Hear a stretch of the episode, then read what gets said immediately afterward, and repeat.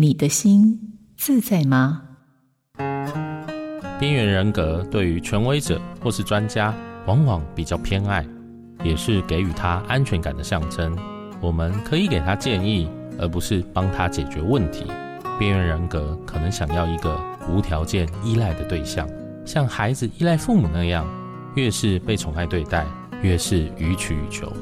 或许你一开始很享受这种被依赖、崇拜的感觉，但是请提醒你自己，不要把所有的问题都揽在身上，不要当好好先生、好好小姐。